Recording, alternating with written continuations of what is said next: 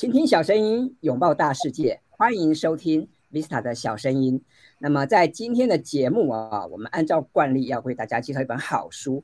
今天这本书的作者是来自韩国的一位作家，他的名字叫做郑志和。哇，很巧，刚好跟我同姓啊。那然后我们这位作者他也很有趣，他的背景啊是一位护理师啊。那么护理师当然是一个一一个专业的职业了啊，但是我们比较少看到护理师来写书哈。那么看到这本书，它的书名叫做《六区块黄金比例时间分配法》。看到这本书哦，就让我想起之前我曾经看过另外一位韩国作家啊，他的书。那那本书的作的名字叫做《原子时间》啊，然后也一样是一位韩国的作者。那那位作者好像是一位兽医哈，所以我觉得蛮有意思的。你看，兽医啊跟护理师啊都纷纷的分享他们的专业。那么今天的节目跟以往哦，我们的节目有点不大一样，因为以往呢，我们可能都是邀请。一位朋友来上我们的节目，来跟大家聊聊他自己的著作，或者是来聊聊他看这本书的一些心得感想。但我们今天不一样，我们今天邀请了三位哈专家，也都是上我的好朋友来跟大家分享。我想这是非常难得的事情我想这个真的是也表示，可能这本书真的是非常厉害吧哈。所以真的有这个荣幸可以邀请三位好朋友来上节目，来跟大家来聊一聊哈。所以我想一开始哦，应该是先来点掌声吧。好哦，那我们接下来哈，要先请大家来这个自我介绍一下哈。我想是不是先从这个，我就按照荧幕上的顺序啦，先请这个应成老师来跟大家打个招呼好吗？Hello，Hello，Vita，Hello，各位大家好，我是赵应成。对，那我目前是一位职业培训师，在做企企业的内训跟公开班为主。那主要是这样。好，那有机会再跟大家仔细分享。好，谢谢。好，那接下来就请第二位哈，这个永熙老师来跟大家打个招呼吧。大家好，我是永熙，我是时间管理讲师。然后最近我喜欢叫 YouTuber，对，最近在在 YouTube 里面讲一些喜欢的主题，还有唱唱歌，挺开心的。嗯，好，那我我。呃，说说到这个 YouTuber 哈，那么我想我想这个请教一下这个永琪啊，你现在你在这一年做这个直播，对不对？你的感受如何呢？呃，我想这边应城是做这个 Podcast 啊，Visa 也有做 YouTube 啊，我我觉得做这种直接可以跟这个用户做交互的东西，呃，会让。我们自创作者成长的很快，哎，我自己有很深刻的这个感觉，这样子。好，那我们等一下再请永琪老师来分享哦。接下来我们就请今天第三位哈的来宾，就是我们的 Ada 哈，来跟大家聊聊好吗？大家好，我是 Ada。呃，我在做什么呢？其实我算斜杠哈，呃，玩很多的事情。那就是，呃，我本身是教授的助理，然后呢，平时也。帮一些杂志写稿，哈，然后呢，呃，演讲这样子，然后我最近呢还考了健身教练证，哇，太厉害了！已经开始在为我的老后打算了，这样子算半退休的状态了，就是开启我们的第二人生呐，哈，第二人生。是是是。现在其实现在大家都很年轻呐，所以应该不轻易言老哈，我觉得应该是开启我们的第二人生哈。好啊，那我们今天要为大家介绍的这本书哦，叫做。六区块黄金比例时间分配法，我听起来好像有点这个名字有点长哈，但是其实它很有意思，它就是说我们可以把这个每天的时间呢划分成六个区块哦。那既然谈到时间管理的议题，我想就一开始先问问三位朋友啊，哎，你们最近都在忙什么？那你们对于时间管理哈，你们你们是怎么看待这件事情的呢？那应成老师可不可以跟我们分享一下？因为我最近在忙蛮多事情的，除了平常授课、企业内训之外，也有公开班。那最近有另外一件事在忙，就是那个腰果，因为要帮家里面腰果。然后刚好六月份得了那个国际风味美食评鉴所的三星的奖章荣誉。那所以最近开始有一些那个访谈，比如说要协助长辈去。一些杂志访谈，所以像前前几天就是那个在某个媒体就露出了这个环节，那之后也会有其他的，包含其他的通路也要开始做接洽，所以最近都在忙这几个区块，还有就是忙 podcast，所以今年应该预计 podcast 应该可以录到一百多集应该是可以的，嘿嘿，所以今天就把这几件事完成做好这几个环节。对啊，说说到这边，我想也要恭喜一下应城啦哈，因为前几天有已经有在这个商周看到这个赵妈妈哈登上媒体版面哈，那我觉得真的非常棒哈。好啊，那这个呃，我们都知道应成，你看又是企业讲师，然后又帮家里做事业，然后哇，这个真的是三头六臂，还做 podcast，太厉害了哈。那这个我想问问应成老师哈，你自己你怎么管理时间呢？你怎么调控这些时间？我觉得我调控时间就是，就是那时候跟永琪老师学习，就是先把该想做的事情全部先列出来，先把代办清单列出来，然后只是列代办清单还不够，所以就把它变成用 GTD 的方式变成。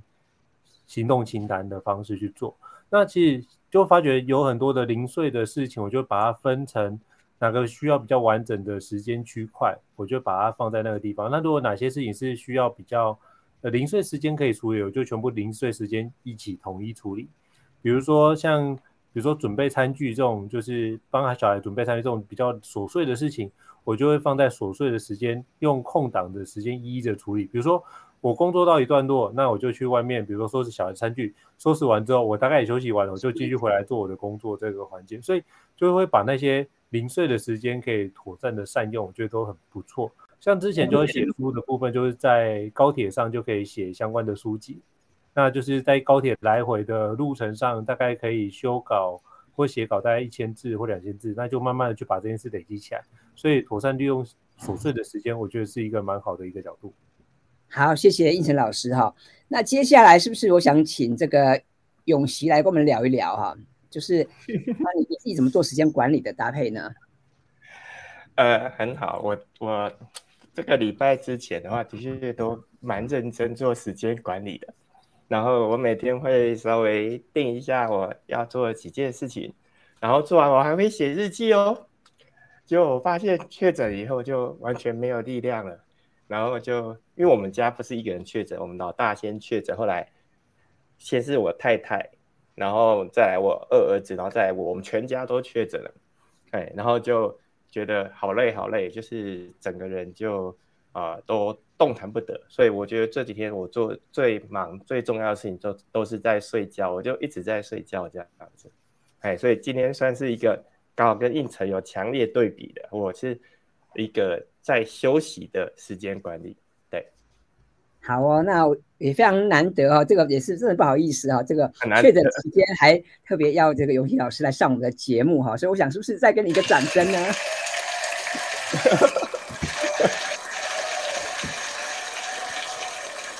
好哦，那接下来哈，我想就是就请那个 Ada 来跟我们聊一聊啊，对，呃，最近哦，呃，我的时间管理比较属于那种。断舍离先，先断舍离，就是我不想做的事情，我大概没什么意愿做的事情，我这些都推掉了。所以你会看到大家都忙着在做 podcast 啊，做 YouTube 啊，做做一些有的没有的事情，但是我完全几乎都都拒绝掉了那些，比如说什么线上课程啊，我都把它拒绝掉了。然后我觉得，呃，人生已经过了一大半，我就觉得应该把时间花在自己身上，然后去做自己喜欢做的事情。所以呢，就像我刚刚前面讲的。我去考了健身教练证，然后呢，我去呃接触了这种，因为因为考健身教练就是要去帮助一些年长者哈，这乐龄族能够知道怎么利用，哎，怎么用他的肌肉啊，不要变成肌少症。然后呢，我也开始在写中活笔记哈，那陪一些年长者开始写中活笔记。然后呢，哎，呃，我我之前也打太极拳，我也考了太极拳教练证。然后呢，我最近才刚开始的一件事情就是写硬笔书法，所以我一直开始在做一些让我开心的事情。那因为大部分的工作啦，或者是是一些什么人人际关系的那些，我都把它拒绝掉之后啊，我觉得我有很多的时间可以来做我自己喜欢的事情。那我的时间管理方法呢，很简单，就像我说的，嗯，把想做的事写下来，把写下的事情做完，就这样而已。我就是把我想做的事写下来，然后一一的把那那个清单上面的事情做完，就这样而已。嗯，很棒哈！我想真的，一样也要给一个掌声吧。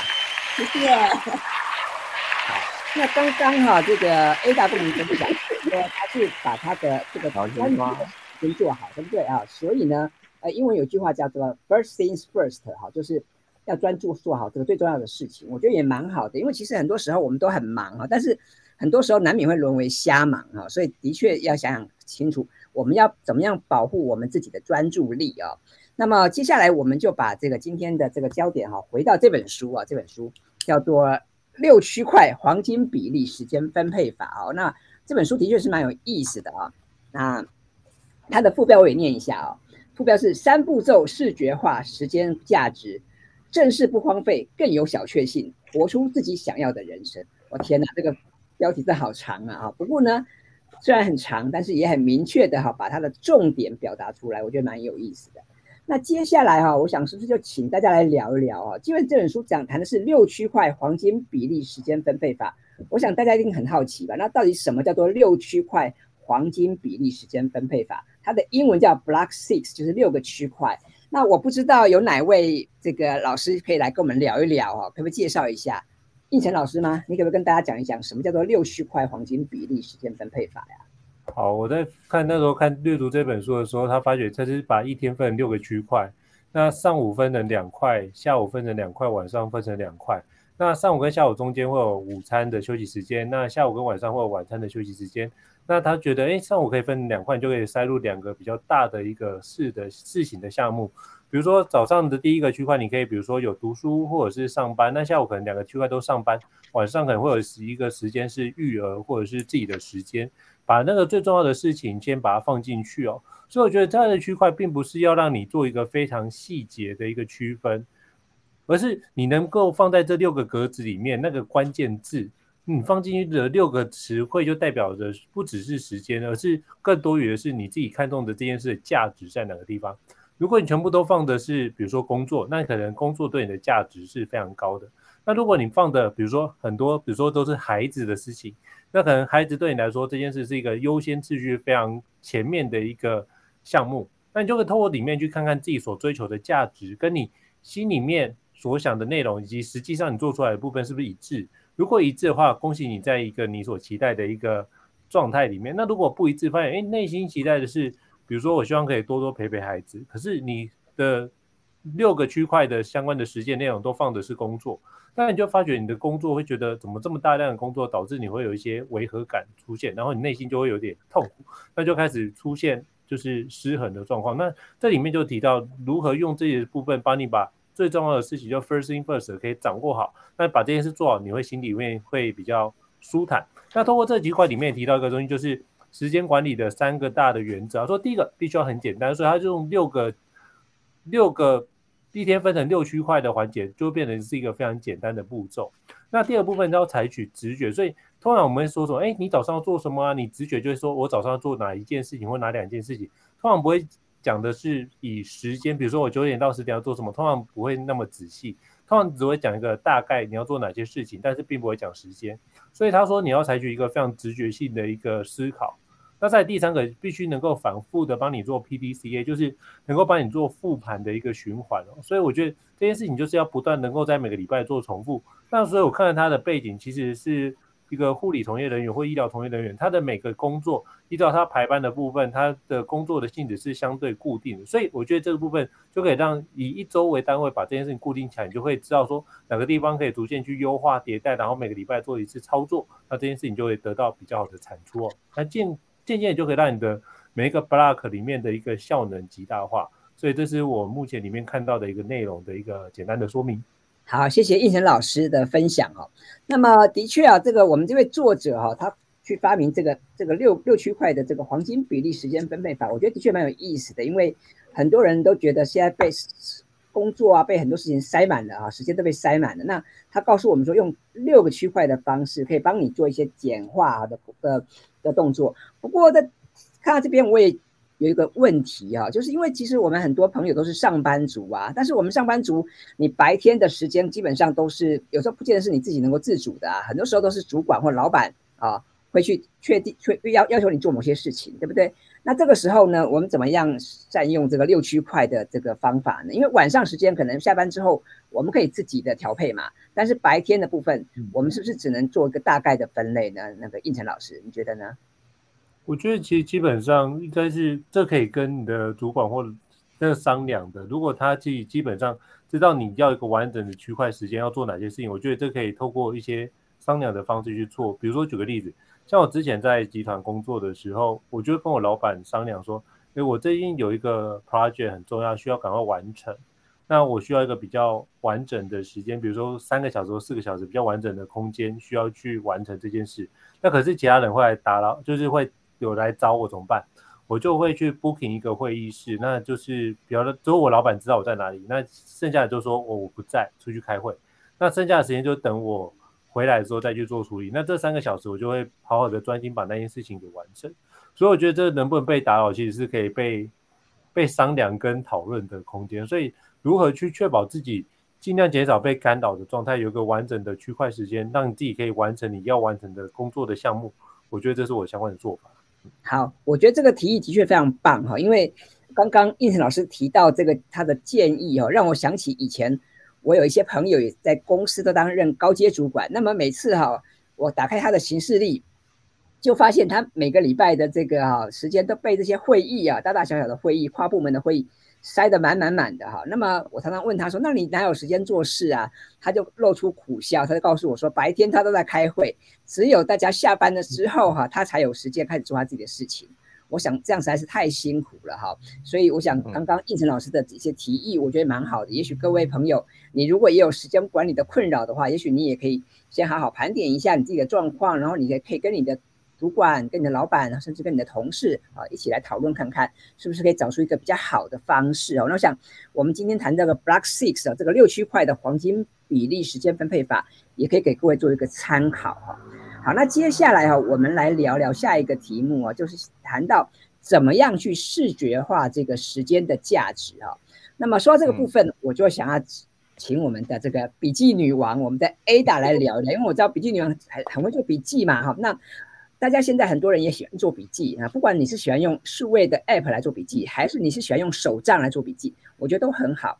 那么说到时间管理，很多人也会用行事历嘛，对不对？所以这个部分是不是可以请 Ada 来跟我们分享一下？那你觉得要怎么做哈，可以比较能够视觉化这个时间化的的价值呢？嗯，呃，我比较我很建议大家哈，用那种有二十四个小时时间轴的手账啊，或者你们把它称之为笔记，那就是说你可以。甚至呢，你可以在那个上面呢，把它分成两栏，一栏呢就写你预计要工作的事情，另一栏呢就是写你真正工作的时间。好，你去记录，一个是预计做计划，一边是做记录。那你两相比较之下呢，就可以做好你的 P D C A，就是说，哎，原本呢我可能呃要花两个小时来写我的计划案，后来呢我就发现，哎，两个小时真正执行起来是不够的，我真正花了三个小时。那从今从今以后呢，你之后你就可以去预计，嗯，下次你要再预计你的写企划案的时间，那么你可能就要改成说，哦，我预计改成三个小时要来写企划案，那这个都是可以去把它可视化的，可以视觉化的，因为你只有把它记录下来，你才可以很清楚的知道说你预计要花多少时间，那你真正做的时间有多少，那么你将来呢，你可以自己再反省说，哎，我要怎么样再优化我自己的时间管理。哎，所以我觉得，哎，用手账是一个蛮不错的方式啊。因为手账跟一些电子化的工具比较起来，我还是习惯用纸本的手账，因为这样子能才能够保持我的专注力。那我常常就是手机拿起来啊，本来要记一个行程上去的，就一拿起来之后，一看到 LINE 有人有有有那个未读讯息，我就会打开来看，看了之后呢，就一发不可收拾，我的专注力就不见了。我已经忘记我刚刚拿手机起来要做什么事情了，所以在这个两相比较之下呢，我还是习惯用手账，因为这样子才能够保持我的专注力。好，谢谢 Ada 的分享哈。我想这个书上有谈到嘛哈，就是我们要防防止这个干扰哈，所以我们要设法保护我们的专注力嘛，不被打断嘛哈。所以我讲用手账的确是一个很好的方式，而且手写嘛哈也可以增进记忆，然后而且。手写也比较有温度跟情怀嘛，哈，所以虽然这个数位工具很方便，但是的确手账也好，笔记本也好，我觉得还是蛮好的，各位也可以参考使用。那么，呃，有兴趣想要多了了解这个怎么手应用手账的朋友，也欢迎去去这个 Ada 的粉丝专业啊，或者去看看他的书哦，书上也有很多的介绍。那么我们今天这本书谈的是六区块的这个时间分配法哦，那书上就有提到。啊，作者就有提到他怎么样把时间哈把它块状哈，然后用块状的方式去做一个有效的运用。我觉得这个部分的确是蛮值得大家参考的啊。那有的时候我们总觉得事情太多，但是呢，这么多的事情，你可能去思考到底哪些事情是值得做的，或者是值得我们优先去做的。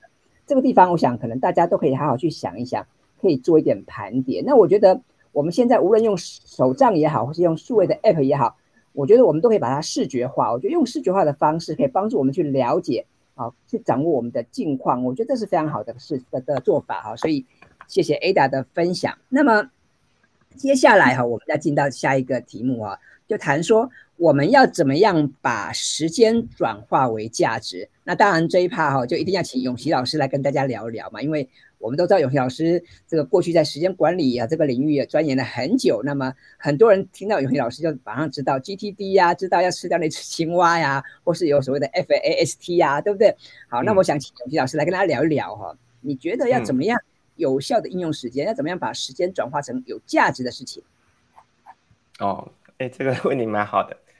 嗯，我我我讲我最近觉得两件。就是这两年想做的有价值的事情，就是到二零二三年的十二月三十一号，第一个已经完成了，就是我想要做一个卡片笔记术的线上课。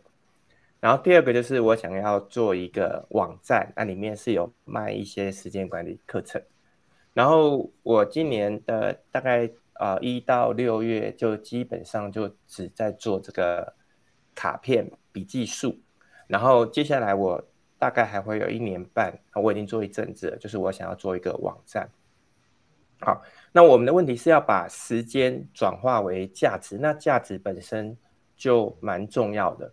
那为什么会产生我想要做这件事情呢？其实，哦，我有前两年做在大陆做直播，还有学卡片笔记术的沉淀，我觉得这个议题不只是对我重要而已，而且对。很多人都应该很重要，就是说像卡片笔记这样子一个学习引用啊、写论文的概念、创作的概念哦是非常重要的。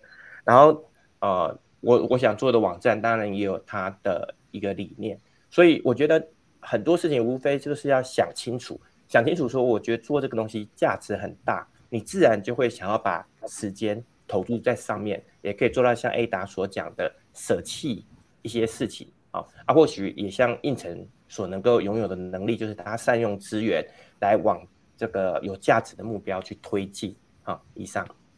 好，那谢谢永琪老师的分享哈。我想这个的确哈，呃，时间哈永远是不够的哈。但是 就是我们还有的有人说哈，这个时间有时候很难管理，但能够管理的是我们自己哈。所以我们可能要想想看，我们怎么样去追求这个快慢有致的这个生活，因为。一味的去求快哈，我觉得这也不见得是很好的事情。毕竟我们人哈不是机器嘛，所以呢，你要怎么样找到自己适合的呃节奏，找到自己适合的方式哈，怎么样去享受你的休闲时光？我觉得这个也非常重要啊。所以今天我们在谈的这本书叫做《六区块黄金比例时间分配法》。那么其实呃，作者哈开宗明义他就告诉我们，他说其实时间的重点哈是在排序跟这个顺序的分配，而不是管理啊。那很多人一听到时间管理，就觉得说哇，是不是要用很多什么工具啊，用什么方式来去做严格的管控？哦，那么作者认为说，其实不见得要把它想的那么复杂。那么很多事情，你只要能够兼顾哈，你就能够活出自己想要的人生。那么我觉得，呃，这作者的这番话哈，也蛮有道理的。特别是因为他本身是护理师嘛，那大家可想而知，这个在医院呐的护理师的工作都是非常忙碌的哈。那么呃，其实他们是这样子挺过来的，所以其实这位作者他的这个所见所闻或他的一些心得感想，我想是更深刻的，所以也很值得大家来去参考这本书。如果各位你对于时间管理这个议题感兴趣的话，欢迎你到书店哈去去参考这本书。那么我会把这本书的相关的资讯放在我们节目的资讯栏，那就欢迎你到书店去参考选购喽。那么。最后啊，我想是不是我今天很难得可以请三位老师来上我们的节目哈，所以最后我想就请三位老师哦，给我们听众朋友一些建议好吗？就是关于怎么样做好时间管理呀，怎么做好自己的精力的管理哈。我希望三位老师都给我们一些建议好不好？那我想既然现在这个永琪老师还在这个我们现在主要的荧幕上，我想是 我还在，我还在。永琪老师来跟我们聊一聊哈。那么对于时间管理哈，你可以给大家一两个小建议。好，我觉得书上它这个方式还是很好的，分区块哈。以前我的八页小书有一个地方也是分上午、下午、晚上三个区块哈，而且它一一天有六个区块，而且它更厉害的是它贯穿到一周，你可以同时看到一周七天哈，所以它七天的话，一天是六个嘛哈，七天的话就四十二个区块，都是用这个 block six 的概念来贯穿的。所以一开始我听到这个 block six 这个字的时候，我是撼动的，我是有被这个字的渲染力感受到的。而且后来我发现，其实单单这样的一个字串，它号召了很多的女生组成了一个时间管理的社群。所以我这边要给大家建议有两个，就是第一个不是只专注在每天的事情而已，要有一点全局观。它周的概念就是一个全局观，它可以一次看到七天。第二个独学无有则孤陋而寡闻啊！你看今天我们有四位老师在一起，我们四位都很开心，因为我们本来就是好朋友，好，然后一起来做的话就不费力，而且有更多不同的视角。好，以上。好，谢谢永琪老师的建议。我觉得的确啊，我们需要有全局观，所以我们不是只看眼前，我们不是只把握当下啊。那书上也有提到，他说啊，其实与其啊，我们关注此刻，要关注下礼拜，可能上礼拜啊，我们做了哪些事情更重要？我觉得这个观点也蛮有意思的。因为一般来讲，我们总觉得说，既然做时间管理嘛，那应该是此刻啊，或者是未来哈，是更需要去关注的。但是作者告诉我们，除了现在跟未来，那么上一周你做了什么啊？那到更重要，所以更值得我们好好去 review 哈，去好好去醒思一番。我觉得这个的确也蛮有意思的啊。好，那么接下来哈我就想请这个。应成老师来跟我们分享一下，我想你也是这个身兼多个角色啊，又是又是这个啊好儿子、好爸爸、好讲师哈，又是又是这个企业的经营者哈，那你怎么管理时间哈？你可不可以给大家一些小建议呢？我觉得就是首先一定要把一件事情排进去你的时间里面，那就是休息。我现在反而觉得休息是一件很重要的事情。说，因为之前我看一本书叫做《一流的人如何保持巅峰》，它里面有提到，就是你要好好的努力工作，也要一件事要好好的休息。所以我觉得现在反而更加着重的是休息的质跟量。那质量把这件事做好的话，其实你就发觉你的身体会比较容易去恢复。那这样恢复的话，基本上就会得到比较好的产值，你才能够维持一个高产能的状态。不然的话，其实那个产值会下降，只是你在不知不觉的时候就可能温水煮青蛙。我觉得这很重要，所以你一定要把你的休息时间排进去。可是你会发觉一件事：当休息时间如果排进去之后，很多事情就会还是做不完，怎么办？那我觉得这件事情就要把那优先次序排出来。再就是，我觉得很重要一点就是聚焦跟学会拒绝这两件事，就是聚焦在你觉得最核心的关键的项目。第二部分是你要拒绝，如果你已经排定你的行程，那你发觉哎，人生难免会有突发状况出现的时候，那怎么办？那你就要看。如果这件事情不是一个必然的状态，那通常就可以，比如说，就是我觉得学习像 Ada 老师这样的方式，那就可以先暂时先回绝掉这件事情。那或者是可不可以用其他的方式参与？比如说，能不能用线上的方式参与相关的内容？就是我可以参与到，但是我不用去舟车劳顿的一个情况。所以我就会尽可能去选择对我来说相对平衡的方式去做。然后去取得中间的一个平衡的拿捏，所以这是我可以给大家的一个建议。好，谢谢应成老师给大家的建议。我觉得的确休息很重要哈，因为我们人嘛，这的确不是机器哈，所以我们不能每天都一直在维持在这个高速的运转呢。那适时的放空，适时的休息哈，我觉得也是很重要的，也能够给我们一些养分。还有有时候我们可能花太多心神心力在工作上面呢，你也没有好好的跟你的家人啊，跟你的亲友啊。去做一些互动交流呢，我觉得这也是非常重要的哈。那因为我们也不能只是追求事业的成功嘛，那我觉得在家庭啊，在你的心灵啊的部分，也一样是需要去滋润、去滋养的哈。所以我想看看这本书啊，呃，我觉得很棒。就这本书谈六区块黄金比例时间分配法，它告诉我们的是怎么样去调控你的时间，怎么样哈去让你活出自己想要的人生，这个是非常重要的事情。谢谢应成老师。那么最后哈，我想也请我们的笔记女王 Ada 来跟我们谈谈哈。这个你从过去这么喜欢做笔记啊，也跟跟大家分享很多笔记法嘛哈。那么在时间管理这个部分，你有没有什么小建议可以给大家呢？